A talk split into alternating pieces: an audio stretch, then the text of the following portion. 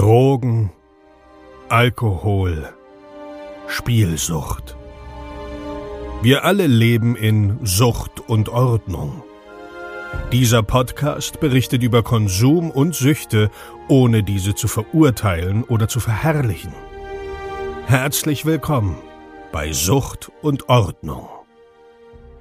Einen wunderschönen guten Tag und herzlich willkommen zu einer neuen Episode Sucht und Ordnung. Diese Episode wird dir präsentiert von meinem Merch-Shop, meinem Shirty Store, den du unten in den Shownotes in den Links findest. Dort findest du zum Beispiel das Sucht und Ordnung Logo Editions T-Shirt, welches ich öfter anhab.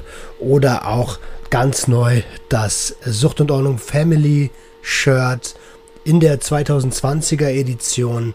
Diese Edition ist streng limitiert und wird es tatsächlich nur dieses Jahr zu kaufen geben. Des Weiteren findest du dort die ganz neuen T-Shirts mit der Cannabis-Formel und dem Hanfblatt. Hier haben wir eine kleine Besonderheit, denn zusätzlich zu den 2 Euro, die sowieso jedes verkaufte Produkt im Shop an deutsche Suchteinrichtungen spendet, haben wir hier eine Besonderheit, denn da werden noch einmal 2 Euro gespendet und diese 2 Euro gehen an den Deutschen Handverband im Kampf gegen die Prohibitionspolitik in Deutschland, denn da wollen wir unterstützen.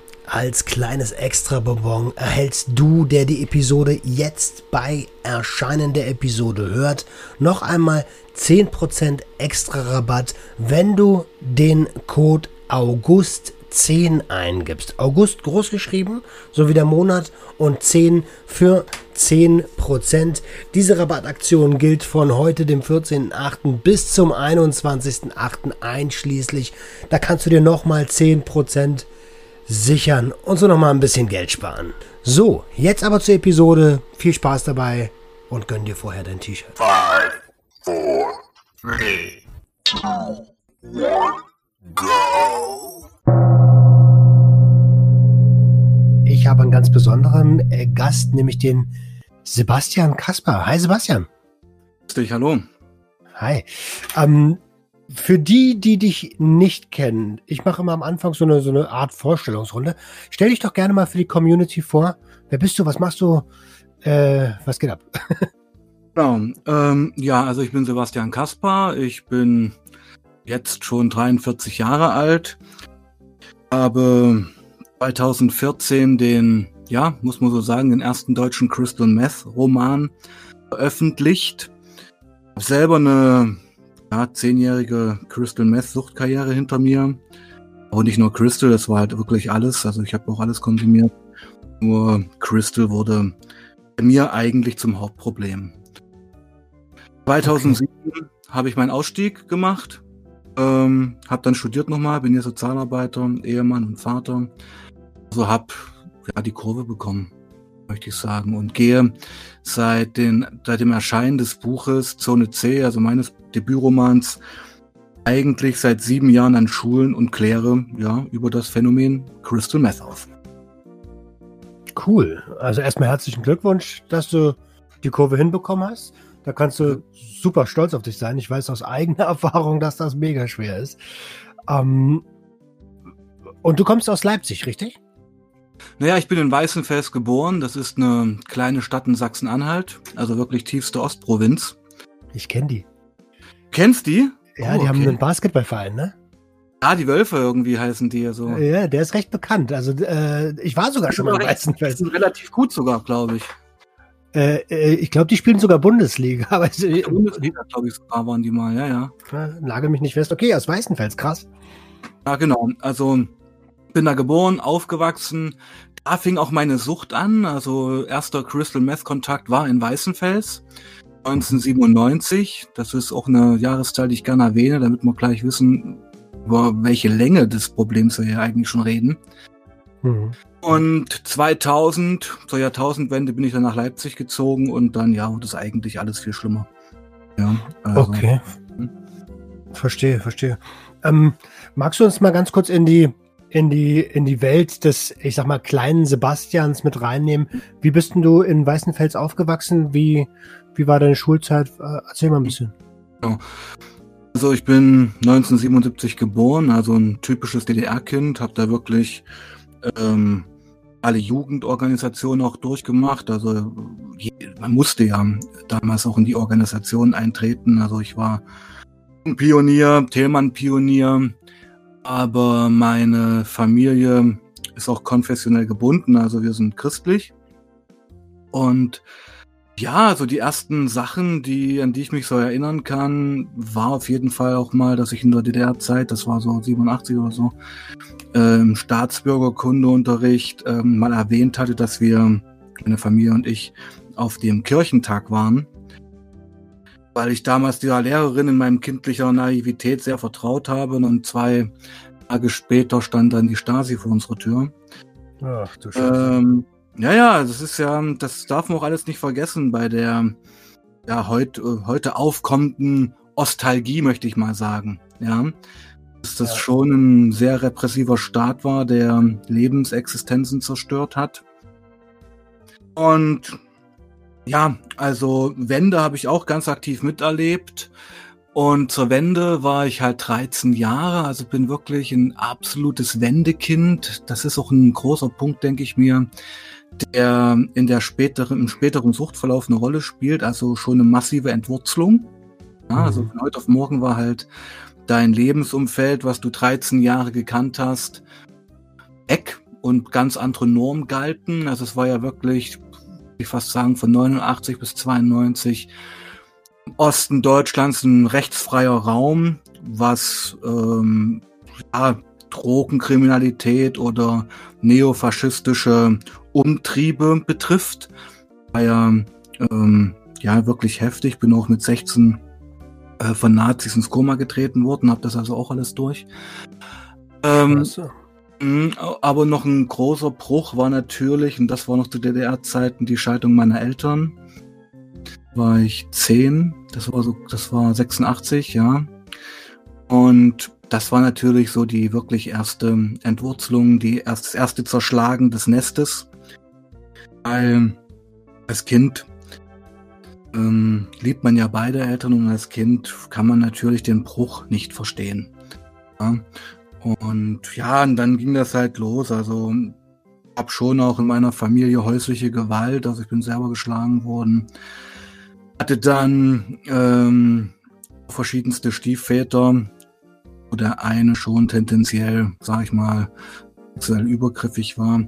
Also es gab in meiner Kindheit und Jugend auf jeden Fall Verletzungen und Narben, die ich sicherlich mit dieser Drogensucht dann Jahre später versucht habe zu betäuben. Und ich denke, du hast ja auch eine Suchtkarriere hinter dir. Das funktioniert ja temporär. Ja. Bis dann. Absolut. Ja, bis dann, sage ich mal, die Suchtkurve Zenit überschritten hat und du nur noch konsumierst aus Angewohnheit, weil der Kick, der kommt ja nicht mehr. Dann stehst du halt vor dem Scherbenhaufen, dass du einen Berg ja, ungelöste innerfamiliäre Konflikte hast, plus eine harten Drogensucht. Und das war ja dann auch so das Ende. Hm, und mit, ähm, wenn du ganz viel Pech hast, kommen noch ganz andere Probleme dazu, rechtliche Probleme, ja, finanzielle Probleme, genau. alles, alles am Start, ne? Mhm. Ja, Alter, ich habe da gerade mega viele Parallelen gesehen. Ja, schön, ähm, ja, ja. Also ich muss auch immer erwähnen, also das klingt immer so krass, wenn ich das erzähle und durch meine Arbeit als Sozialarbeiter kenne ich eben auch andere Schicksale. Also es gibt auf jeden Fall andere Schicksale von Kindern und Heranwachsenden, die wirklich noch eine Nummer schärfer sind, eine Nummer hm. brutaler, eine Nummer zerstörerischer. Da will ich mich überhaupt nicht damit vergleichen, aber wisst ihr, einfach durch diese sieben Jahre Präventionsarbeit ist das für mich ja auch eine Reise gewesen, eine Reise zu mir selbst, eine Reise zu meinen Ursprüngen. Und wenn mich halt jemand fragt, äh, was meinst du, warum wurdest du süchtig, kann ich das ja nur für mich so erklären mit 43 Jahren, dass das vielleicht einfach Ursachen waren. Ja, ja absolut. Also ich, ähm, äh, es ist ja auch gar kein, es ist ja auch gar kein äh, äh, Battle. Ne? Das ist ja immer so, eine, so ein Unding unserer Gesellschaft, dass, mhm. dass man, dass dieses Schubladendenken, ey, wenn das für dich oder für mich in unserem Aufwachsen traumatisch war und ähm, und die Substanzen uns vor manchen Sachen, naja, emotional beschützt haben, dann ist das genauso schlimm, ähm, weil die Konsequenz ja die gleiche ist, als wenn man in Anführungsstrichen härter aufgewachsen wäre. Äh, das Resultat ist ein ähnliches, ne? Absolut, ja. Und naja, ich, ich, ich, ich, ich sag das immer so, weil ich da auch einfach niemandem zu nahe treten will, ja. Ähm, du weißt ja selber, ähm, Sucht ist eine ganz individuelle Geschichte. Das finde ich immer ganz wichtig, auch in den Veranstaltungen und in den Interviews, die ich gebe, zu sagen, dass, weil die Leute, ich sag mal, also du jetzt nicht, aber ich sag mal, Leute, die jetzt keine eigene Suchtkarriere hinter sich haben, die wollen natürlich gern irgendwelche Pauschalaussagen haben. Also, ja. also die wollen dann hören, warum wird man süchtig, wie schafft man Ausstieg und warum hast du das gemacht? Das kann man jetzt nicht so beantworten. Ja, man kann ja immer nur über sich selbst reden, über sein eigenes mhm. Leben. Und ich denke, du gibst mir da recht, dass jeder Süchtige, jede Süchtige bewusste und unterbewusste Gründe hat, ähm, ja, warum er das tut, ja. Und vielen ist das ja selber gar nicht bewusst. Das kommt dann wirklich erst, wenn man den Ausstieg geschafft hat oder wenn man eine wirklich gute Therapie gemacht hat, wo dann nach der Entgiftung einfach eine psychotherapeutische Betreuung stattfindet, wo ähm, versucht wird, den Kern der Selbstverletzung zu finden, weil Sucht ist ja Selbstverletzung. Ja, ich das stimme ich dir auf jeden Fall komplett zu. Ähm, ich kann nur auch nur von mir sprechen. In meinem Fall hat mich der Alkohol und das, äh, äh das Gras damals mit 13, 14 ähm, einfach ähm, ja, beschützt vor, vor dem, was ich in meiner Familie äh, gesehen habe, aber auch auf der anderen Seite nicht bekommen habe. So, ich habe mich ja dann abge, abgekapselt, ähm, genau, mhm. abgekapselt, mhm. weil äh, ich immer das Gefühl hatte, die haben ihre eigenen Probleme so und wenn, wenn über Probleme mit mir gesprochen wurde, dann war das meistens, ähm, ja, ich sag mal, Monolog. da gab es dann halt mhm. Stress von der einen Seite und meine Argumente haben dann wenig gezählt. Ne? Und ich, mhm. so ist es wahrscheinlich bei vielen. Mhm. Ja, das, wie gesagt, also das ist eine sehr interessante Betrachtung. Ja, also wie gesagt, jede Familie ist da auch anders und ich habe einfach auch so viele Schicksale in meinem Sozialarbeiterleben dann erleben dürfen beziehungsweise müssen also wenn du einfach mitbekommst, dass ähm, selbst Kinder, die von ihren Eltern, sage ich mal, durch ihre asoziale Freundschaftsgemeinschaft gereicht wurden zum sexuellen Missbrauch, dass die dann trotzdem ihre Eltern noch lieben, dann ist das ein ganz starkes Symbol. Weißt du? Hm. Also, dass sogar Kinder, die schwerst missbraucht worden sind von ihren Eltern, trotzdem noch eine Liebe zu diesen Eltern empfinden, weil hat im Leben halt nur ein Elternpaar. Ja, das, ja, das finde ich eine ganz dramatische Geschichte und also mein Herz ist bei sowas auch ganz offen und ja, weil ich bin jetzt selbst Vater geworden und ja, also Kinder sind einfach echt schützenswert und vielen Kindern ah. ist das nicht vergönnt, ja. Absolut, Mann, Mann, Mann, das ist, also wenn ich sowas höre, da geht mir die Hutschnur hoch, aber mhm. leider, leider gibt's das, ne? Um, ja, auch wenn er die Hochstunde hochgeht, wird das nichts ändern, ja. Das ist ja der Punkt. Naja, das ist richtig. ja auch so eine Ohnmacht, die man hat. Ja, Aber das, das, ist ja auch mit anderen gesellschaftlichen Themen so. Ja. Ja, und deswegen diese Pauschalaussage zu treffen, das kann natürlich gar nicht funktionieren. Das ist ja genauso, als wenn du fragen würdest, wie werde ich morgen reich? Also äh, mhm. da gibt es auch keine Antwort drauf. Aber wie, wie, wie werde ich 100 Jahre alt? Ja, genau. Ja, also das kann man sich ja wünschen und man kann ein Leben lang nicht rauchen und kriegt trotzdem mit 15 Herzinfarkt. Also das ist ja das Schwierige im Leben, dass es dann schon irgendwo etwas unbestimmbar ist. Ja. Ich würde gerne wieder zurück zu dir gehen und ähm, zu, ähm, zu, zu deiner Geschichte. Du bist in der DDR aufgewachsen. Hast du denn auch in der DDR schon angefangen, Substanzen zu konsumieren? Nee, überhaupt nicht. Also das, also mal, also ich habe, genau, das muss ich vielleicht auch erwähnen. Also ich hatte das Glück ja noch eine ähm, drogenfreie Schulzeit zu haben. Mhm. Also ich habe mit, äh, ich habe 1996 Abitur gemacht und klar äh, wurde da, du kennst das ja, so am Wochenende gab es dann schon so Partys, wo man sich betrunken hat. Oder da hat man mal gesehen, dass da die Älteren mal einen Joint geraucht haben, ja. Aber das war ähm, ja, nicht sehr präsent in meinem Leben. Also habe da ja auch Abitur gemacht, habe mich da durchgequält, war auch nicht der gute Schüler. Schon eine, war schon eine Kraftanstrengung, war aber auch in der Klasse immer ein Paradiesvogel, muss man sagen. Also ich war immer schon irgendwo anders. Ja. Okay. Und dann ging es eigentlich innerhalb eines Jahres, ich habe dann 97 Zivildienst gemacht, das gab es ja damals noch, ähm, bin ich eigentlich innerhalb eines Jahres äh, vom Gras zum Christel gekommen. Das hm. war eine Drogenkarriere, eine Steigerung des Substanzmissbrauchs im Zeitraffer, muss man sagen. Ah, ah, heftig, also ging ja wirklich zügig los. Ähm, wie alt warst du da? Da war ich 18, 19. 18, 19, also wirklich spät angefangen, ne? Spät angefangen, muss man wirklich sagen. Ja, also ich habe ich, also ich komme komm aus einer Familie, wo ähm, Alkohol überhaupt keine Rolle spielte. In meiner Familie gab es auch keinerlei Raucher, also überhaupt mhm. keinen Substanzmissbrauch. Ja. Ähm, habe zu meiner Konfirmation damals ähm, das erste Mal ein Glas Wein getrunken. Das war ein richtiges Event. Also das ist auch ganz interessant zu betrachten, ja, dass man trotzdem schwer suchtkrank werden kann, wenn in der Familie ähm, es keine Suchterkrankungen gibt und wenn auch die Familie dann großen, einen großen Fokus eben auf äh, keinen Substanzmissbrauch legt. Ja, ähm, und vielleicht muss ich es auch noch sagen, also meine Mutter ist Psychologin mit eigener Praxis, mein Vater ist Gymnasialdirektor AD, also ich komme schon aus einem ah, okay. akademischen Haushalt und mich hat es halt trotzdem erwischt, ja. Finde ich auch wichtig zu erwähnen. Ja, das stimmt. Also man, es, kann, es kann ja jeden erwischen. Ne? Die Frage ist, wie, wie, man mit seinen Emotionen lernt, umzugehen und das wahrscheinlich schon äh, in der Kindheit.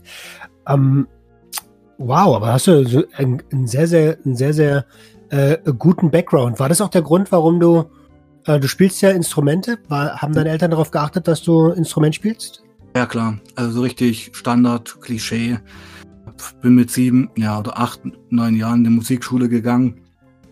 Ähm, also meine Oma, meine Großmutter, die heute noch lebt, die ist jetzt 95, die war Musikpädagogin und ähm, da haben wir schon als Kinder quer, also Blockflöte gespielt, Gitarre gespielt.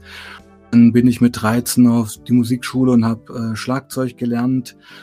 War auch immer im Sportverein. Also ich sag's mal so, sie haben schon versucht, alles richtig zu machen. Ja? Hm. Aber auch Erwachsene, die, das muss man auch mal erwähnen, in der DDR sind ja die Menschen ähm, sehr jung Eltern geworden. Also mit 20, 22 Kinder zu bekommen, war eigentlich der Standard. Ja?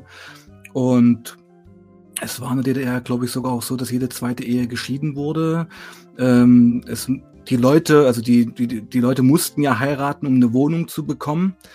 Ähm, das heißt, das, Wort, das waren dann keine emotionalen Heiraten, sondern vielleicht auch oft ähm, ja, zwecks, zweckgebundene Heiraten, um eine Wohnung zu bekommen. Und dann war es halt ein paar Jahre später wieder vorbei. Und das hat natürlich auch familiäre Brüche ergeben. Ja? Also hm. ich bin da gerade jetzt mal so in der Analyse von den gesellschaftlichen Verhältnissen, weil es alles auch sehr interessant ist. Ja? Absolut. Ja. Also der, äh, ich habe so ein bisschen den Faden verloren, aber der Freund meiner Mom oder der Lebensgefährte meiner Mutter, der ist ähm, auch in, in, in der DDR groß geworden. Und als wir den kennengelernt haben, das war kurz nach der Wende, ich glaube 92, 93 muss das gewesen sein, mhm. ähm, da war der auch gerade frisch geschieden. Siehste?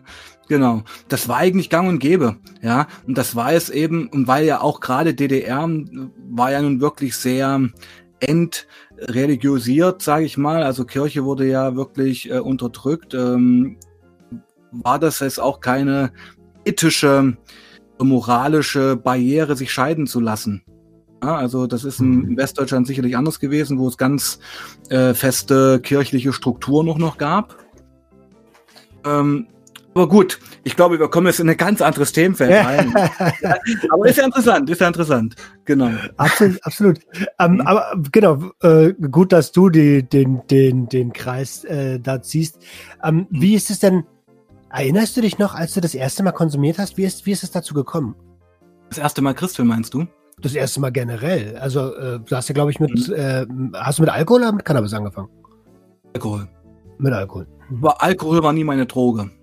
Ja, muss ich auch mal sagen. Also klar hatte ich so ein paar Besäufnisse als Jugendlicher, aber Alkohol war nie mein Thema wirklich. Dann sehr schnell zum Kiff gekommen. Also wirklich täglicher Konsum über fast 20 Jahre. Mhm.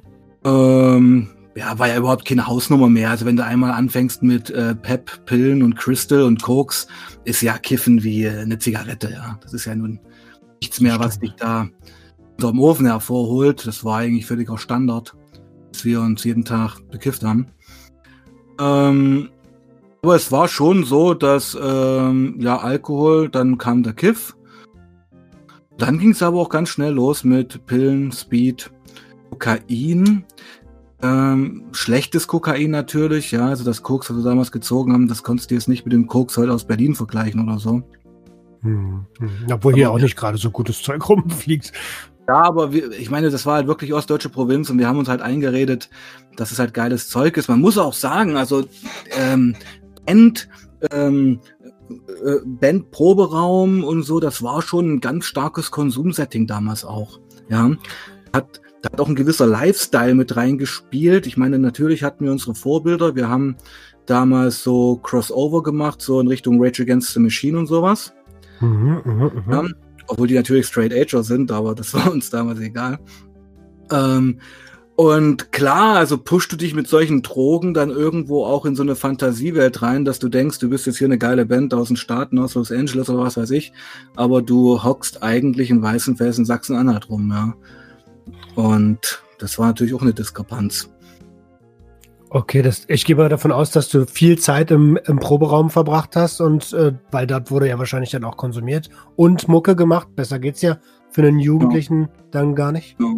ja, genau. Also das war, also es waren schon sehr intensive äh, Bandjahre, also wo wir fast täglich im Proberaum waren. Ich meine, es war ja auch ein anderer Lifestyle. Ja, ich hatte damals keine feste Freundin, hatte kein Auto, hatte eine kleine Wohnung, hatte eigentlich keine Verpflichtung, hat damals äh, so Niedriglohnjobs gemacht. Und da war das auch absolut möglich, da massiv äh, in die Band zu investieren und eben auch massiv zu konsumieren. Ja. Und ja, je mehr man da, sage ich mal, eindringt in so eine Konsumwelt, in so eine Traumwelt, desto mehr verlierst du natürlich auch den Bezug zur Realität ein bisschen. Ja, also du stagnierst ja. Kenn ich. Kenn ich. Und hm? Wie Aber du hast, ja, genau, du, hast ja, du hast ja gefragt, ob ich mich erinnern kann. Ähm, die Frage kommt ja öfter, ob ich mich erinnern kann, wann ich das erste Mal Crystal konsumiert habe. Wir bleiben jetzt mal beim Crystal, ja.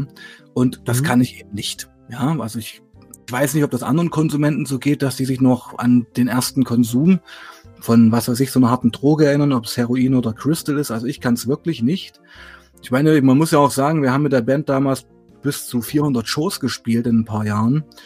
Aus wow. dem Stand, ja, und aus dem Stand heraus kann ich mich jetzt an drei, vier erinnern. Ja, weil zu jeder Show, und das waren ja manchmal auch so zwei Shows am Wochenende, warst du halt ständig drauf. Und ähm, ja, da hat, da hat man sich sicherlich schon viel weggeballert auch an Erinnerungen.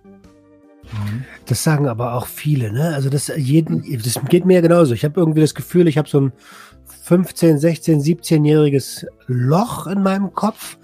Ähm, mhm. Klar gibt's immer wieder so Zwischensequenzen, die hochkommen, Schlüsselereignisse, wo ich sage, hey, das war, da kann ich mich so ein bisschen dran erinnern. Aber das höre ich ganz, ganz oft. Ich habe überhaupt gar keine Ahnung mehr, was in dieser Zeit passiert ist. Das ist eigentlich dramatisch und traurig. Also ich muss dir auch ehrlich sagen, also mit diesem YouTube-Channel, den ich jetzt angefangen habe, zwingt mich ja regelrecht, weil wenn, ich habe das auch ein bisschen unterschätzt, ja. Also dieser YouTube-Channel ist ja eine Corona-Geburt, muss ich sagen. Mhm, mh, mh. Äh, diese ganzen Lesungen, die ich gebe, sind ja gestrichen worden, sind weggefallen. Und dann habe ich mir überlegt, na ja, es, erzählst du das mal der Welt.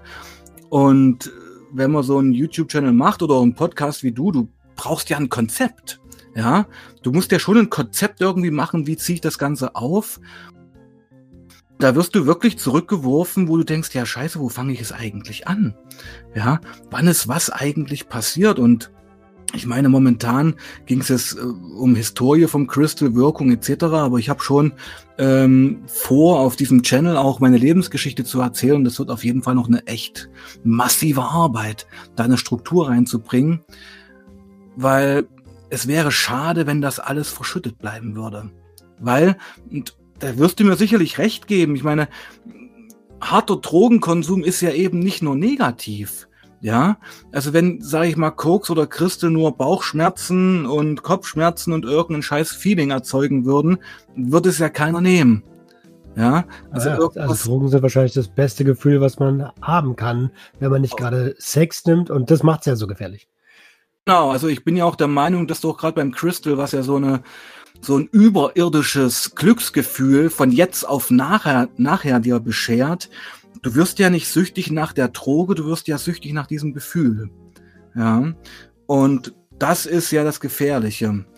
Und ähm, ah, also die Gefahr besteht ja auch darin, und das ist beim Kokain ja ähnlich, dass du eben für dieses Feeling, was du dann hast, für diese Dopamin-Endorphinausstöße, ja nichts geleistet hast. Ja, du hast ja. äh, eine gute Prüfung geschrieben, du hast keine sportliche Leistung vollbracht, du hast dich nicht neu verliebt, ja, du, du, du missbrauchst eigentlich dieses Glücksgefühl und das wird, das macht ja dann im Nachgang auch ganz schwierig, ohne diesen Substanzen wieder Glück zu empfinden. Ja. Und an der Stelle, an der Stelle würde ich dich gerne eine Frage fragen und zwar, glaubst du, dass, also wir haben ja beide Drogen quasi im Selbstexperiment kennengelernt. Mhm. Glaubst mhm. du, dass wenn man ähm, eine eine Einweisung in das Thema bekommen würde, dass man eine Konsumkompetenz aufbauen könnte und, ähm, und Substanzen gebrauchen statt missbrauchen könnte? Mhm. Also ich verfolge auch deinen Instagram-Channel, da geht es ja auch oft darum, oder? Um diese, ja. um geregelten Konsum, gesunden Konsum, sage ich mal. Ähm, also ich kann jetzt nur für mich sprechen, ja, und ich kann sagen, bei mir war und ist es immer so gewesen, hopp oder top. Ja, mhm. entweder täglicher Konsum fast bis zum Herzinfarkt oder halt gar nicht. Ich mhm. war ein mhm. Konsument, der es nie geschafft hat, einen gesunden Mittelweg zu finden. Also ich, ich muss das auf jeden Fall negieren bei mir. Bei mir war es immer so, dass ähm, also wenn wir jetzt über harte Drogen reden oder auch über Cannabis, ja, also wenn ich, also Hop oder Top, entweder habe ich halt wirklich täglich konsumiert oder gar nicht. Mhm. Und auch wenn ich zum Beispiel einen Zug gemacht habe, ich bin ja auch später dann ins Opium reingerutscht, ja. Ähm, also ich weiß noch, dass mir damals andere Leute, die Opium konsumiert haben, gesagt haben, ja Sebastian, wenn du Opium konsumierst täglich und du ähm, willst das dann absetzen, dann musst du dich runter reduzieren damit ähm, du eben nicht diese krassen körperlichen Entzugserscheinungen hast. Mhm. Aber das habe ich nie so gemacht. Ich habe halt immer von jetzt auf nachher aufgehört. Ja, also cool. Auch bei den Opiaten, ja? Auch bei den Opiaten, genau. Also das ist auch eine ganz interessante Geschichte. Also ich habe es eben nie runter reduziert und habe von heute auf morgen mit dem Konsum aufgehört, weil ja, ich weiß auch, ich, das, ist, das ist ja fast auch eine Antwort auf deine Frage, ja. Also nicht mal beim, nicht mal beim, beim, beim Konsumende war ich in der Lage, ähm, einen geregelten Ausstieg zu machen, sondern der musste auch wieder extrem sein. Mhm, mhm. Ja? Ähm, hm? Würde mich gleich, also man könnte ja jetzt sagen, okay, lag es an der Substanz oder an dem Konsumverhalten, weil es uns nie jemand beigebracht hat? Du, das weiß ich nicht. Also ich weiß nicht, ob man das jemandem beibringen kann. Das ist ja natürlich mhm. eine sehr hypothetische Frage jetzt, ja. Naja, klar. Es gibt auch ähm. nicht, es muss auch keine pauschale Antwort geben. Es gibt auch mal auf manche Fragen nicht für jeden eine Antwort. Das kann ja. Ähm, es gibt sicherlich Leute, also zum Beispiel beim Koks oder beim Crystal, ja, das habe ich ja auch bei, in, in meinem Konsumumfeld gesehen. Also andere Leute haben halt früh eine Line gezogen, Crystal, und haben dann den ganzen Tag äh, durchgerockt auf Arbeit, sind nach Hause gekommen, haben eine Tüte geraucht und haben sich schlafen gelegt. Ja?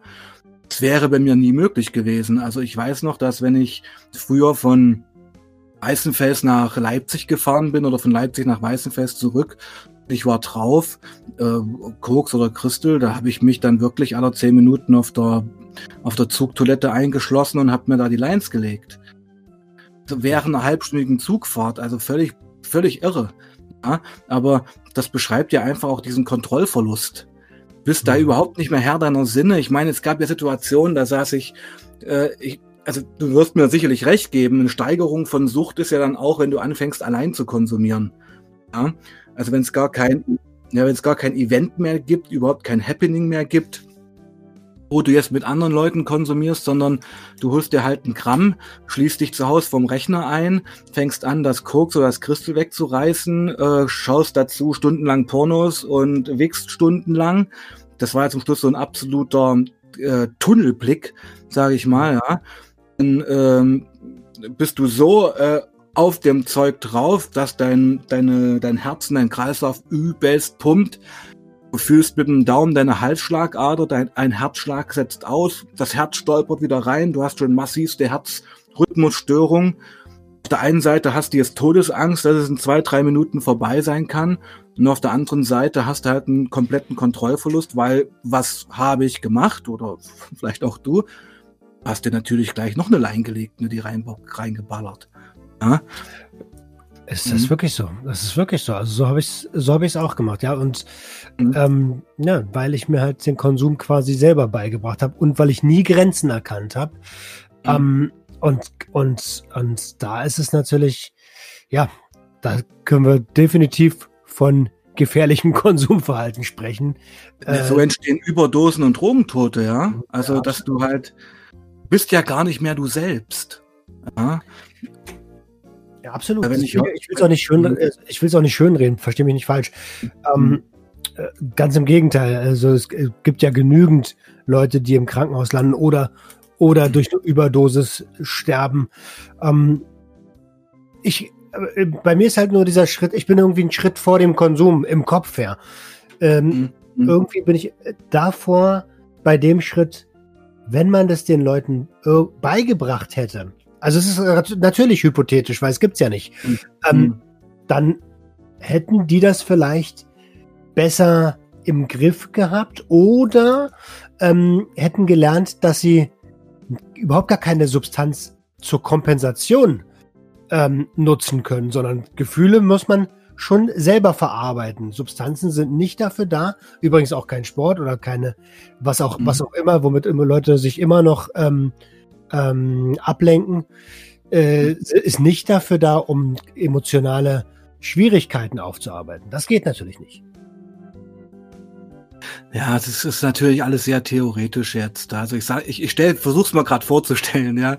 Also nehmen wir mal an, es gäbe in der Schule äh, so eine Stunde ähm, Safe. Du redest ja über Safer Use eigentlich, oder? Ähm, ja, das, das wäre der. Na, eigentlich ist es noch ähm, ja, doch, eigentlich schon. Eigentlich ist es noch. Mit Safer Use, genau. Eigentlich ist es noch vor dem Safer Use, also noch vor dem Gebrauch, erstmal die Emotionen zu verstehen, aber dann ja. ist es Safer Use, ja klar. Also es liegt eng genau. Es gibt ja verschiedenste Foren, sage ich mal, wo Safer Use beschrieben wird. Und ich meine, ich weiß, come on, du wusstest doch genau selbst als, als Kokainkonsument, was eigentlich Safer Use ist und dass die zweite Line, die du da reingeballert hast, eigentlich für den ganzen Tag reicht. Aber das war dir halt scheißegal in dem Moment, weil du einfach, ähm, es ist ja krank. Du, es ging bei mir und vielleicht ähm, fühlst du dich da auch, ab, auch abgeholt. Es ging mir ja zum Schluss eigentlich gar nicht mehr um die Wirkung von dieser Droge, sondern mir ging es wirklich um diese wenigen Minuten, ähm, das Zeug auf die CD-Hülle schütten, mit einem Geldschein kleinrubbeln, eine Lein legen, sich das reinzuballern, den Schmerz in der Nase fühlen, dann diese fünf oder zehn Sekunden, wo es anflutet und dann war es eigentlich für mich schon wieder vorbei. Mhm. Hätte ich mir gleich wieder eine legen können. Mhm, stimmt, genau. Verstehst du, was ich meine? Also ja. diese wirkliche Wirkung der Droge, die ja zwei, drei Stunden beim Koks auch anhält, die, die, die war doch schon völlig egal. Man wollte ja nur bumm rein, noch ein Kick, noch ein Kick, noch ein Kick. Ah, das kriege ich eine Gänsehaut, wenn ich heute darüber erzähle, ja. Stimmt, stimmt. Und wenn du es so deutlich aussprichst, äh, finde ich mich da auf jeden Fall wieder. Ge genau, genau so war's. Ja, ist halt, ist halt äh, tatsächlich ein, ein, ein, ein umfangreiches Thema. Ähm, mhm. Du hast gerade eben gesagt, dass äh, bei dir Opiate dazu kamen. Wie bist du denn bei den Opiaten gelandet? Das war eigentlich dann, das hat mir eben auch gezeigt, dass du immer süchtig bleibst, ja. Also du kannst, sage ich mal, es schaffen, von einer extrem süchtig machenden Substanz loszukommen. Also eben vom Crystal und du bist dann auch ein Jahr clean. Also machst du dein Ding. Und dann gibt Situationen, wo du, also bei mir war es so, ich habe ja 2007 aufgehört mit dem Crystal, ähm, was auch eine ganz eigene Story ist, wie ich es eigentlich geschafft habe. Und dann habe ich angefangen zu, zu studieren und bin dann über Umwege, äh, habe ich einen Iraner kennengelernt. Ja? Ähm, weil, wie gesagt, ich habe eigentlich nie ähm, Opioide genommen, also sowas wie Fentanyl oder Teledin und der ganze Spaß, sondern es war bei mir halt wirklich das exotische Rauchopium aus Afghanistan, wo du ah, okay als Deutscher in der deutschen Drogenszene eigentlich fast überhaupt nicht rankommst. Ja? Das ist halt schon eine Bastion der iranisch-afghanischen Community.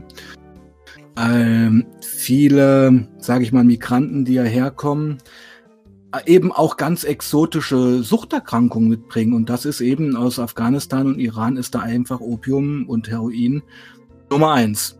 Ja. Hm. Und naja, und ich habe den Iraner damals kennengelernt. Das war auch schon, der war auch schon älter, der war damals schon Ende 40, war auch schon so ein Flüchtling der alten Garde, sag ich mal, hat hier schon ein paar Jahre gelebt und so. War auch ein politischer Flüchtling. Ähm, und ähm, haben uns halt gut kennengelernt. Ich kam mit ihm super klar. Also ich mag Perser, also Iraner sowieso sehr gern. Ich mag, ich mag dieses Land, also nicht die politische Riege, sondern auch die Menschen dort. Und mhm. ähm, da haben wir uns natürlich dann auch über meine Drogengeschichten unterhalten und er fragte mich dann irgendwann, hast du auch schon mal Opium probiert? Und das habe ich natürlich nicht. Wie auch. Mhm. Und habe ich dann halt so belesen, Opium, weil du hast ja darüber überhaupt keine Ahnung eigentlich, ja. Also wie wird Opium konsumiert, wie wirkt Opium? Naja, kurzum, und dann kam es wirklich einfach zum ersten Kontakt. Ich war bei ihm und äh, war ja sehr angenehm, ja. Also er hat das schon sehr ritualisiert. Ich meine, da brennt dann diese kleine blaue Flamme bei dir auf dem Tisch dort, ja.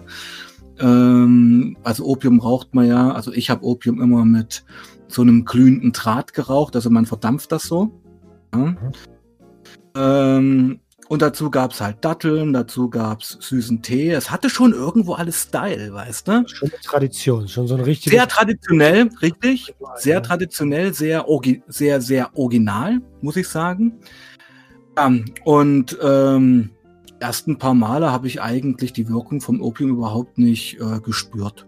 Ja, weil das eben, ich war halt ähm, chemische Drogen gewöhnt, die halt sofort ähm, in, in den Kopf knallen und dich von 0 auf 1000 heben und Opium, also Rauch, wenn man Opium raucht, ist es halt eine eher sanfte, aber sehr langanhaltende, langanhaltende Geschichte und man muss die Wirkung der Droge auch erstmal lernen. Ja. Ja, summa summarum, Sebastian, so wie er leibt und lebt, äh, ein Vierteljahr später war ich dann beim täglichen Konsum angekommen. Hab halt dann früh, wenn ich aufgewacht bin, statt einer, Kasse, statt einer Tasse Kaffee mir erstmal ein halbes Gramm Opium reingezogen. Ähm, so schön geraucht, ja. Und tja, und dann so halt so in der Sucht drin. Und jetzt kommt ja was Neues dazu. Ähm, das war ja die erste Droge, Opium, ähm, wo ich einen körperlichen Entzug hatte. Also beim Kokain, beim Crystal fühlst du dich zwei, drei Tage halt mal ein bisschen schlapp du einfach viel zu viel Energie rausgeballert hast. Aber beim Opium kommt ja dann wirklich auch diese, ähm, ja, diese Typ, ja, die Gliederschmerzen, laufende Nase, äh, tränende Augen, absolute Abgeschlagenheit, das kommt dann wirklich dazu, ja. Und bist du ja in einem Modus drin und das, äh, dass du dann, wenn du wirklich täglich konsumierst, konsumierst, kommt ja dazu, dass du weißt, dass du eben nicht von heute auf morgen einfach aufhören kannst. Ja, weil du weißt genau, wenn ich jetzt aufhöre mit dem Opium, brauche ich auf jeden Fall erstmal drei Tage bis zu einer Woche, um erstmal diese Entzugssymptome zu überstehen. Wenn du arbeitstätig bist oder studierst oder wie auch immer, dann, dann fängst du ja schon an, zwei Wochen vorher zu über, überlegen, okay, wie mache ich den Ausstieg, da darf ich keine Termine haben. Also, das ist halt eine ganz eigene Welt, ja. Muss richtig organisiert sein. Ne? Ein Kumpel von mir hat das auch gerade durch der, ist, der war jetzt gerade, äh, ich glaube, zwölf Tage auf Entzug. Ähm, mhm. ähm, hat äh, mit, ich glaube, Benzodiazepam angefangen, Tilidin mhm. und mhm. ist, hat dann irgendwann äh, Fentanylpflaster gelutscht. Du Scheiße, okay. Mhm. Ähm, und, und ist jetzt zum Glück im Entzug und hat auch keinen Bock mehr auf, auf die Scheiße. Äh, da bin ich sehr, sehr stolz auf den. Time will tell, ja. Also ich, ich kenne das ja. Also guck mal, es ging da sicherlich ähnlich. Machen wir uns nicht vor, die letzten Jahre unseres, unseres Konsums, unserer Suchtkarriere hat es sich doch angekotzt. Es war doch eine Qual. Es war doch eine Krücke geworden, weil diese ganzen Kicks, die du vor Jahren hattest, die waren doch nicht mehr da. Ja. Also wenn ich dann immer Crystal gezogen habe, die letzten zwei Jahre, dann hatte ich vielleicht eine halbe Stunde ein kleines High und dann fing einfach die quälende, tagelange Phase des Abklatsches an. Also dann kamen die äh, Selbstvorwürfe dazu, dann kam das Grübeln hinzu, dann kam der Selbsthass hinzu. Es war ja eigentlich vom Verhältnis mehr überhaupt keine funktionierende Rechnung. Weißt du? Ja. Aber du hast halt so oft konsumiert, du hast über so viele Jahre konsumiert, dass es einfach ein Teil von dir wurde. Und eben diesen manifestierten Teil abzulegen, ja, das, das dauert halt ja, vielleicht sogar ein Leben lang, weil, und da wirst du mir ja recht geben, es gibt eben bei Sucht oder allgemein bei Lebensprozessen ist kein Tag X, wo du in die Sucht einsteigst und es gibt auch keinen Tag X, wo du aus der Sucht aussteigst. Das dauert alles lang. Ja, das dauert Absolut. Ich habe das ja im Podcast schon öfter gesagt. Ich, also die Entscheidung, äh, aufzuhören mit Kokain. Und bis ich dann nur wirklich aufgehört habe, hat fünf Jahre gedauert. Fünf Jahre. Genau. Also, äh, das ist ja genau das, was du meinst. Genauso wie man nicht sagt, Alter, obwohl, doch, ich habe schon gesagt, ich will kiffen, aber man geht normalerweise nicht in eine Sucht rein und sagt, ich will jetzt süchtig werden. Nee, man will es ausprobieren, weil man neugierig ist, aber man sagt jetzt nicht sofort, das mal jeden Tag, weil äh, ich habe ja keinen Bock mehr auf eine Lebensenergie. Ja, ich meine, der, der Weg in die Cleanheit ist natürlich auch geprägt von Rückfällen, ja. Also und letztendlich, ich meine, da sind wir beide uns sicherlich auch ähnlich. Letztendlich versuchen wir gerade ja ähm, die Zeit unseres letzten Rück Rückfalls zu unserem Lebensende zu dehnen. Weißt du, weil süchtig sind wir ja immer noch. Ja, klar. Ja, die Diagnose hört ja nicht auf. Ja, und äh, also ich, ich meine, die Christel-Geschichte ist über zehn Jahre her. Also ich träume einmal im Monat noch vom Rückfall. Ja? Also ich träume, dass ich mir da was lege, dass ich es mir reinziehe und dass ich es danach sofort bereue, dass ich mich total ankotze und macht mir so eine Angst und macht mich so fertig, dass da, wenn ich dann aufwache, ich echt total froh bin. Ja? Also da sieht man auch mal, wie sehr sich das alles ins Unterbewusstsein auch gefressen hat. Das habe ich eine richtige Gänsehaut gerade. Mhm. Ähm, Du hast ja, du hast ja, du bist ja Autor, ne? Du bist ja Autor, hast ein paar Bücher geschrieben, drei Stück an der Zahl. Ähm, Zone C hast du vorhin schon angesprochen. Hm. Wie kam es dazu? Naja, also ich muss sagen, also viele denken ja immer, ich habe Zone C so aus Bewältigung meiner Sucht beschrieben, so wie man es gerne halt im Fernsehen erzählen würde, ja.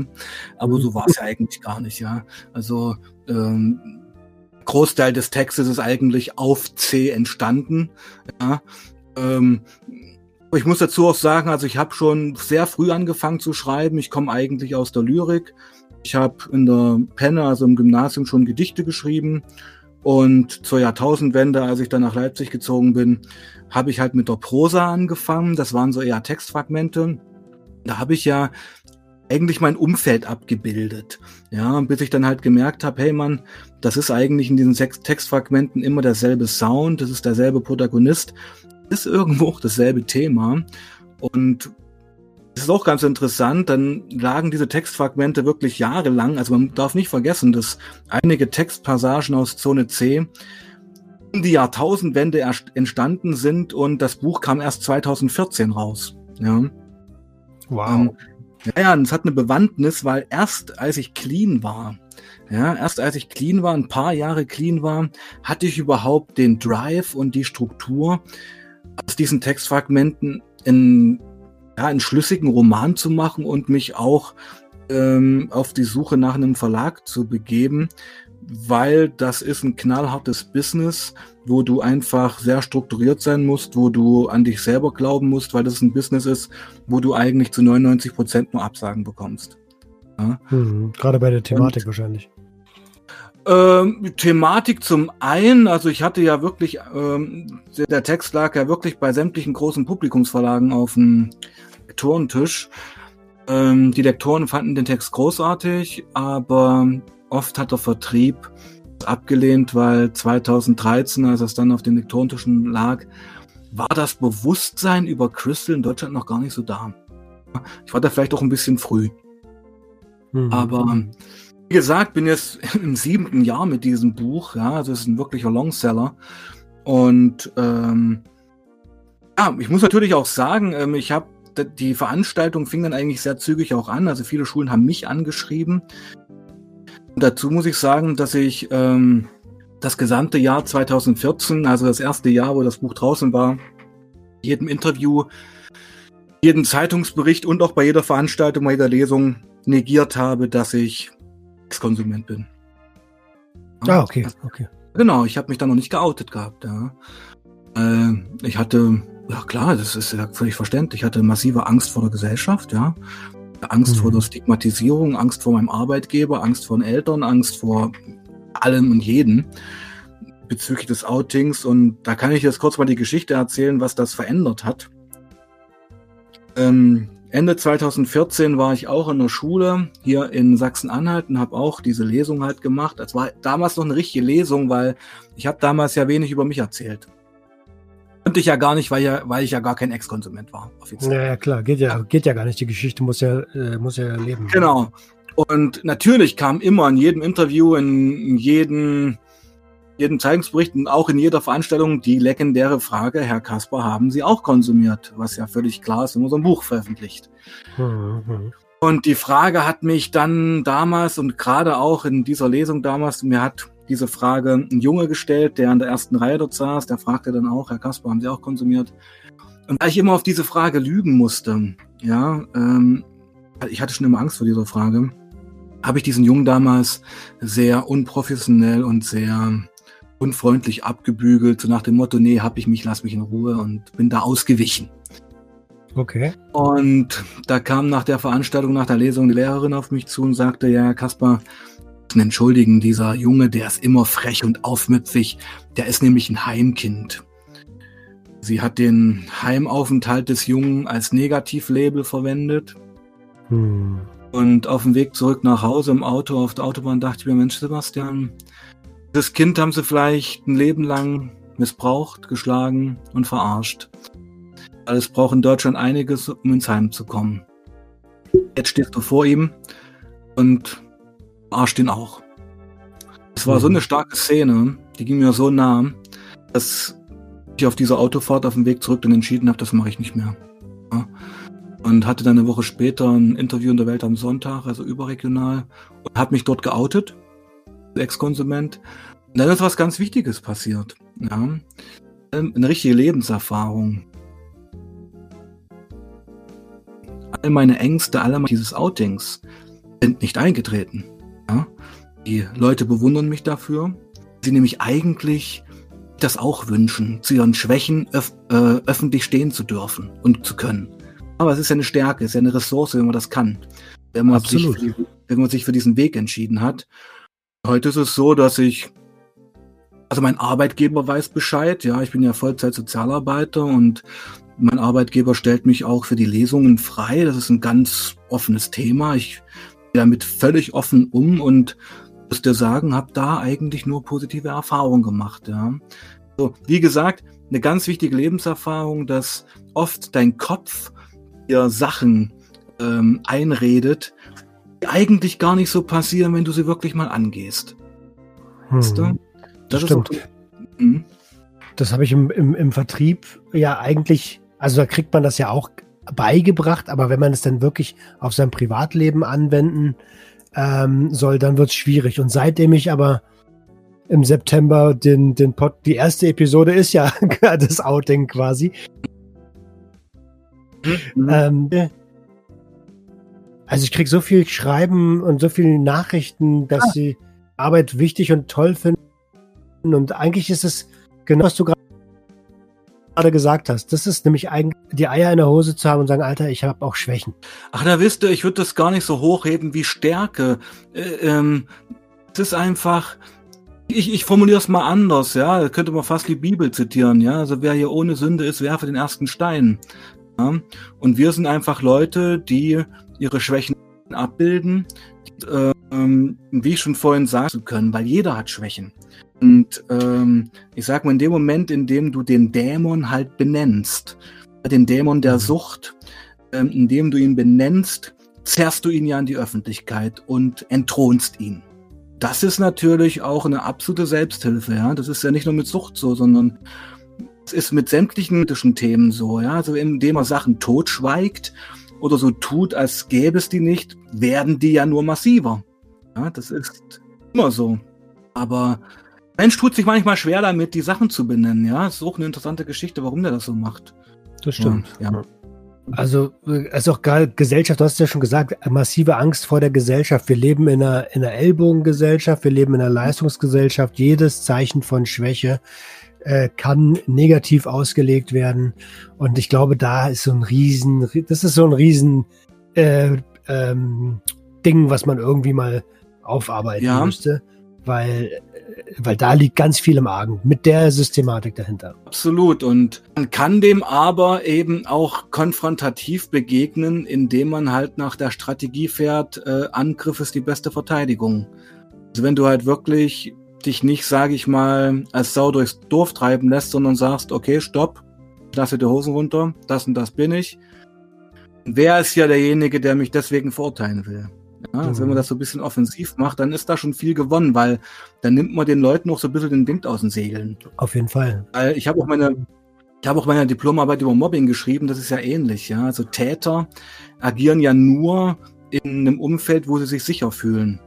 Sobald du die Sachen ansprichst, sobald du die in der Öffentlichkeit trägst, sobald du das ähm, sichtbar machst, werden Täter auch ganz klein mit Hut auf einmal. Mhm. Das, das ist sag ich mal, Täter als Gesellschaft sieht und wir als Betroffene. Ich lasse mich eben nicht mehr als Opfer machen, sondern ähm, ja, ich zeige mich als Mensch mit all seinen Ecken und Kanten und was bewundern denn eigentlich Leute, weißt du? Ja, das äh, geht mir ähnlich und genau das sind auch die Menschen, ähm, die, die, die, ja, nennen wir es nicht stärker, aber die eine die dann auf einmal die Akzeptanz, die sie sich ewig gewünscht haben, äh, und wovor sie Angst hatten, dass sie die nicht haben, die dann aber auf einmal eintritt, wenn man zu sich selber steht. Das ist wie so ein, ja, wie so ein, ist ein ganz komischer Mechanismus, ne? Das ist eine Psychotherapie eigentlich, ja. So dass man, weißt du, du musst ja mit, das ist ja genauso wie mit Liebe, ja. Also man kann ja nur lieben, wenn man sich irgendwo auch selbst liebt. Hm. Und man kann sich eben nur selbst lieben, wenn man mit sich im Reinen ist und wenn man einfach auch seine Themen angegangen ist. Und ich meine, auch wenn wir, sage ich mal, heute so Aufklärer sind und da irgendwo auch so mit gutem Beispiel vorangehen, weiß ich immer noch, dass ich trotzdem ein Mensch mit Fehlern und Schwächen bin. Das ist ja nicht. Ja? Und ich meine, was ja auch interessant ist, ich finde auch so jahrelanger harter Drogenkonsum, wenn man den, wenn man es geschafft hat, den zu überwinden, hat dann doch sehr viel zurückgelassen an Positiven, nämlich zum Beispiel, wir haben, glaube ich, eine sehr gute Menschenkenntnis bekommen. Ja? in so einer harten Drogensucht erlebt man eben auch Leute in Extremsituationen, erlebt extreme Situationen und man lernt sich schon auch sehr extrem kennen, muss man sagen, ja. Voll. Und ja, und wenn man's, natürlich muss man die Kurve bekommen, um aus diesem Tal, was man durchschritten hat, irgendwo eine Ressource zu ziehen. Das gehört dazu. Ich würde, ich würde gerne sagen, das ist ein perfektes Schlusswort, aber wir sind noch nicht so ganz am Ende. Ähm ich habe noch äh, ein, zwei kleine Kleinigkeiten. Gerade eben bei diesem Extremsituation, ähm, das frage ich auch öfter mal. Was waren dein, hast du Abstürze gehabt? Was war denn dein schlimmster Absturz? Da gab es so viele. Dachte ich mir. Ja, also, naja, es ist, das hängt natürlich auch von den Substanzen ab. Also ich habe ganz schlimme Erfahrungen auf LSD und Pilzen gemacht. Mhm. Ähm, aber jetzt nicht mich selbst betreffen, sondern meist mit Frauen, die mit mir konsumiert haben, die dann auf dem Zeug völlig durchgedreht sind. Ah, okay. Ähm, Ja, also kann mich an eine Nacht erinnern, wo ich mit einem Mädel Pilze genommen hatte und das fuhr bei der massiv ein und die hat sich dann auch so richtig reingesteigert in diese ganze, du weißt ja, wie es ist, weißt du, wenn du da echt ein bisschen labil gebaut ist und die erste negative Erfahrung kommst und du kommt und du lässt dich von der überwältigen, dann kannst du den gesamten Trip eigentlich wegschmeißen, mhm. weil dann wird der nur noch davon bestimmt sein. Richtig. Und ich, ich habe stundenlang im Schneidersitz gesessen, die, die, den Kopf dieser Frau in meinem Schoß gehabt, hab der ins Gesicht geguckt, hab äh, da stundenlang auf die eingeredet und immer wenn ich aufgehört habe zu reden, sind deren Augen nach hinten gekippt, wurden weiß. Ja, also die ist dann völlig weggetrifft wieder, dann habe ich der ins Gesicht gestanden und habe gesagt, hey, hey, hey, ich bin da, ich bin da. Dann war die kurz wieder da, dann kamen die Pilze wieder, also das, das war heftig, ja. Scheiße du bist selber voll drauf und musst jetzt von jetzt auf nachher ähm, eigentlich sehr rational agieren. Und das konnte ich aber. Also wenn es wirklich drum ging, ähm, dass hier irgendwie Gefahr im Verzug ist und dass ja jemand, sage ich mal, massiv einen Horrortrip bekommt, konnte ich trotzdem ich auf LSD oder Pilzen war, so kontrollieren, dass ich die Situation im Griff hatte. Mhm. Ja. Das ist eine Sache, die mir gerade ganz spontan einfällt. Und äh, ja, was mich betrifft, na, jeder massive chemische Konsum ja ein Absturz. Ja, weil nach dem Hoch kommt das Runterkommen, kommt die Phase des ähm, Abklatsches. Und ja, also wenn man es jetzt mal so sagen will, dann wo das bei mir mit den Herzrhythmusstörungen anfing, dann war das natürlich auch eine lebensbedrohliche Geschichte. Hm. Die mir Angst gemacht hat, aber die ich nicht kontrollieren konnte. Und das ist ein Absturz. Und dass ich heute noch hier so sitze, gesund und munter, ist ein Wunder. Und dafür danke ich auch mir oder jemanden, der über uns steht, keine Ahnung. Bei vielen Leuten ist es nicht so gegangen. Ja, viele Leute haben das nicht geschafft. Mhm. Danke für dein, deine Offenheit an der, an der Stelle. Ähm, mhm. Bist du durch die, durch die Abhängigkeitserkrankung gläubig geworden? Nein, also ähm, ich bin ja christlich erzogen worden, aber hatte auch in der Jugend äh, Phasen, wo ich überlegt habe, aus der Kirche auszutreten. Mhm. Was ich dann doch nicht gemacht habe, ja, weil ich mir dachte, ja, wer weiß, wo, wozu du das nochmal im Leben brauchst. Ähm, so, es mal auf den Punkt zu bringen, ich glaube an nichts Überirdisches, aber ich glaube an Jesus als Mensch. Weil Jesus als Mensch ist für mich eine Art Moralkatalog. Ja, auch ein Gefüge, an dem man sich orientieren kann, weil Jesus hat ganz wenig mit Kirche zu tun, finde ich. Kirche ist eine Institution, die auch, naja, sehr viel Dreck am Stecken hat, ja. Mhm, mh.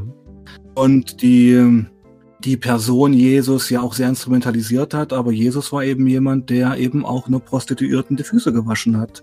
Jesus wäre nie jemand gewesen, der Gehängte oder Stigmatisierte verurteilt hätte. Eher im Gegenteil. Ja. Und er ist ja eine historische Persönlichkeit. Ich will ihn jetzt auch gar nicht so hochheben. Für mich ist das eher so eine Art Symbol. Ja. Also wie gesagt, Moralkatalog und finde einfach Nächstenliebe ist ja auch die Botschaft äh, vom Neuen Testament. Finde ich, kann, damit kann sich jeder klar denkende Mensch ja auch identifizieren. Hm, okay, verstehe. Ist ja auch, ist das ja das, was ich auch ganz oft sage. Tu einfach niemandem das, hm. was du nicht willst, dass man dir das auch antut. Und genau. schon, das muss man jetzt gar nicht aufs Christentum projizieren, das ist im Buddhismus ja ähnlich. Genau. Ja, also es gibt ja auch in anderen Religionen, sage ich mal, dieses Menschenverständnis. Und ja, ich bin da auch, also meine Frau ist Hinduistin, ja, mhm, also mhm. mhm habe da jetzt keine Barrieren oder bin jetzt auch kein fundamentalistischer Christ oder sowas. ähm, ja, ja, muss man ja sagen. Also ich bin eigentlich, wenn du mich jetzt mal so persönlich fragst, ähm, ganz im Sinne der französischen Aufklärung. Ja, also ganz humanistisch. Aufklärung finde auch, dass Kirche und Staat getrennt sein sollte. Ja, absolut. Ähm, genau. Und ja, und auch wenn man jetzt gerade die gesellschaftspolitischen Diskussionen betrachtet, so alles ist für mich okay, solange es eben auf dem Boden des Grundgesetzes und im Sinne des Humanismus ist. Und das ist eigentlich ein sehr breiter Korridor, der halt extreme Positionen ausschließt, aber ja, ähm, was ich ja gerade so betrachte, weil das passt jetzt auch, mein dritter Roman, der kommt ja im Herbst jetzt raus, da geht es ja auch um die Verwerfung der sogenannten Flüchtlingskrise. Mhm. Ähm, wir müssen unbedingt wieder lernen, uns miteinander zu unterhalten. Ja? Weil was ich gerade bemerke ist, und das muss man jetzt gar nicht auf diesem Flüchtlingsthema projizieren, sondern es trifft, trifft auch andere ähm, gesellschaftliche Themen, dass der Spalt Bevölkerung immer extremer wird. Und das muss verhindert werden, weil dieser Spalt wird von Extremisten jeglicher Couleur ausgefüllt werden. Da bin ich zu 100 Prozent d'accord. Ähm, und das, äh, ja, das ist einfach wichtig, sich miteinander auszutauschen. Wir haben es ja hier mit dem Thema Abhängigkeitserkrankung ähm, unser Steckenpferd gefunden, aber auch hier zeigen wir ganz oft ganz deutlich, wenn man drüber redet, dann versteht man sich, dann nähern sich auch Seiten wieder an und man muss auch nicht immer einer Meinung sein. Ähm, aber richtig, mhm. aber der, der Austausch, die Konversation, ja. die muss stattfinden. Ja, absolut, weil viele Leute haben, glaube ich, auch vergessen, dass unsere, sagen wir, unsere westliche demokratische Gesellschaft eben nicht auf einem Konsens fußt. Ja, also Konsens hast du in Diktaturen. Mhm. ist halt Konsens, dass derjenige an der Macht ist und du hast die Schnauze zu halten. Das ist der Konsens. Ähm, unsere westliche Welt, Demokratie, wie man es auch nennen willst, lebt ja vom Dissens, lebt ja von der Meinungsverschiedenheit und lebt vom Kompromiss. Und ich bemerke immer mehr, dass Leute nicht mehr bereit sind, das einzugehen. Ja, also es gibt so ein, in jedem Lager so einen fundamentalistischen Wahrheitsanspruch, und ähm, ja, das ist eine sehr verhärtete Geschichte, die ich mit großer Sorge auch betrachte. Crazy, ne? Da, da siehst du auch mal wieder, ähm, das ist auch bei, mein, bei einer Veranstaltung von mir, wenn es eine gelungene Veranstaltung ist, der Schule, reden wir zum Schluss eigentlich gar nicht mehr über Christus, sondern über das Leben. ja. ja, das stimmt, genau. Ja, das genau.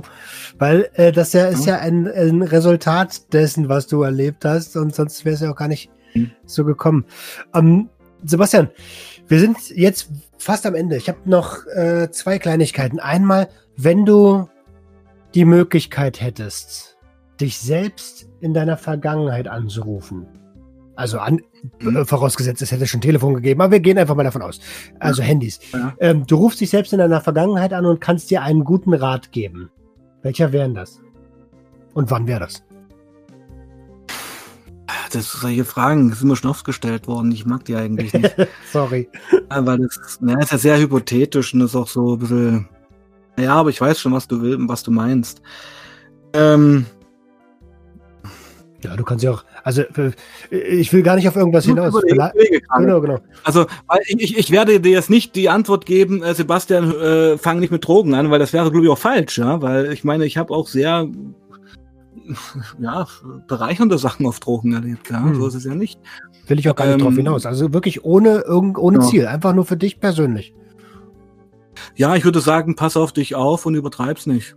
Ja, versuch irgendwo eine Balance zu finden. Und ich meine, das war ja nicht nur der unkontrollierte Drogenkonsum. Ich war auch sehr, so ein sehr impulsiver Mensch.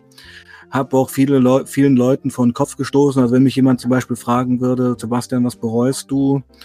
in deiner Vergangenheit, gerade was die Drogen angeht, dann sage ich, na, ich bereue es eigentlich gar nicht, dass ich konsumiert habe, aber ich bereue schon, dass ich auf dem Zeug und Crystal und Koks, das kennst du ja selber, bringt ja dann zum Ende eigentlich nur die negativen Charaktereigenschaften nach vorne. Ja, dass ich viele Menschen vor den Kopf gestoßen habe, dass meine erste große Liebe, Beziehung durch die Drogen zerbrochen ist. Das ist ein Thema, an dem ich heute nach 20 Jahren immer noch dran knappere, muss ich sagen. Mhm. Ja, also es sind sehr viele zwischenmenschliche Geschichten kaputt gegangen. Also ich war jetzt nicht kriminell oder so, saß nicht im Knast, habe auch keine Oma überfallen. Aber ähm, ja, ich meine, du weißt doch, wie es ist. Ich, du, so ein Drogenkonsum, gerade Koks und Crystal, das stresst halt immens. Bist halt überhaupt nicht mehr aufnahmefähig für die Zwischenfacetten des Miteinanders. Ja. Und ja, also es was gäbe, was ich bereue, dann wären es so die Geschichten, wo ich ein Arschloch war, wo ich einfach Leute vor den Kopf gestoßen habe, weil ich einfach auch nicht anders konnte. Ich war ja nicht der Sebastian, der ich jetzt bin oder der ich auch war. Ich war der Sebastian auf Droge, Sebastian, der getrieben war von dieser Droge. Ja, und natürlich muss man auch sagen, ist auch einer meiner besten Freunde und Suchtkollegen mit 35 am Christel verstorben. Das muss man ja auch mal sagen. Ähm, hinterlässt doch ein nunmehr siebenjähriges Kind. Und das wären vielleicht auch so Sachen, wo ich mir sage, also das sind auch Sachen, die ich mir vorwerfe, wo ich aber auch weiß, dass ich mir nichts vorwerfen kann. Weil Ausstieg aus der Sucht, das schaffst du halt wirklich nur allein, ja? wenn du das für dich entscheidest, weil die Schritte musst du selber gehen. Aber das sind so Sachen, die hängen mir nach und vielleicht würde ich mich anrufen oder sagen, Sebastian, pass, Namen will ich jetzt nicht nennen, Sebastian, pass auf ihn besonders auf, weil er ist gefährdet, es nicht zu überleben. Wow, Gänsehautmoment. Also äh, real und echt. Vielen Dank für für für das gerade. Krass. Mhm. Äh, am Ende frage ich, äh, sage ich, frage ich immer noch, ob du oder was du der Community mit auf den Weg geben möchtest. Ähm, denn mhm. die sind auch in allen Gesellschaftsschichten unterwegs, in jedem Alter, abstinent und Konsument. Was, mhm. was kannst du mit deiner Erfahrung Wertvolles mit auf den Weg geben? Genau, das sind vielleicht zwei Sachen. Ähm, zum einen muss man sagen, mich hat ja die Liebe gerettet. Klingt abgeschmackt, das klingt kitschig, aber es ist wirklich so. Und die Liebe zu meiner heutigen Frau. Und meine Botschaft in den Klassen ist auch, weil das muss man heute erwähnen, weil wir eben in dieser schnelllebigen, oberflächlichen Zeit leben. Wenn euch die Liebe begegnet, dann haltet sie fest. Ja, wenn euch die Liebe begegnet, dann lasst euch drauf ein. Tretet doch mal einen Schritt zurück und versucht Kompromisse einzugehen, weil was ich so feststelle, ist, dass immer weniger in wirkliche Beziehungen investiert wird. Im ersten Konflikt wird halt sofort dann Schluss gemacht, die Reißleine gezogen. Ich habe die Erfahrung gemacht, und das war für mich auch ein 40 Jahre langer Weg, dass Liebe existiert, dass Liebe Berge versetzen kann, aber dass man sich eben auch auf die Liebe einlassen muss. Es gibt kein 50-50. Ja, es gibt nur 100 Prozent. Und entweder gibt es 100 Prozent deine Suchterkrankung und den Lifestyle, der damit zusammenhängt, oder es gibt die 100 Prozent den Ausstieg und eben auch viel hinter sich zu lassen. Auch ähm, also zum Beispiel wechselnde Sexualpartnerin und sowas, ja. Das ist ja auch Drogen, gerade bei Kokain und Crystal, auch eine absolute Bastion. Dass du sowas auch abschließt, ja. Und ähm, ah, ich bin eigentlich jemand, der sehr lösungsorientiert ist. Ich glaube daran, dass es für jedes Problem eine Lösung gibt, auch für eine starke Suchterkrankung. Der Weg, der Ausstieg ist möglich. Er ist nicht leicht, er ist nicht kurz, aber er existiert. Wow. Also übrigens äh, wieder eine Sache, die wir, die, wo ich eine Parallele ziehen kann. Ähm, meine Verlobte Jenny und ich, also ich sage ganz, ganz oft, dass sie quasi äh, meine Rettung ist, was nicht ganz stimmt, aber durch sie habe ich die, ja. Sie war deine Plattform. Ja. Genau, genau, genau, genau, genau. Sie, durch sie habe ich die Kraft gefunden zu sagen, alles klar, hier lohnt sich das jetzt wirklich ja. mal zu kämpfen. Du hast Verantwortung übernommen, endlich mal wieder. Ja, so ist es. Das kann ich auch nur rausgeben als Tipp. Sebastian, vielen, vielen, vielen lieben Dank. Wir sind am, am Ende. Ähm, also wir nicht, sondern die Episode. Äh, war eine ganz, ganz tolle Episode. Vielen, vielen lieben Dank für deine Zeit, für den wertvollen Beitrag. Und ähm, die letzten Worte gehören dir an die Community draußen. Wir sehen uns nächste Woche, hören uns nächste Woche, sorry. Äh, danke für eure Zeit und die letzten Worte gehören dem Gast. Ja, wie ich es auch immer sage, in meinen YouTube-Folgen, passt auf euch aber, passt auf euch auf, bleibt sauber und Peace out. Ciao, ciao. Das war Sucht und Ordnung. Schaltet auch beim nächsten Mal wieder ein. Wenn ihr Anmerkungen habt oder selbst zu Gast sein wollt, um mit uns über euren Konsum zu sprechen, schreibt uns gerne jederzeit. Und wenn es euch gefallen hat, folgt uns auf Facebook und Instagram. Bis bald bei Sucht und Ordnung.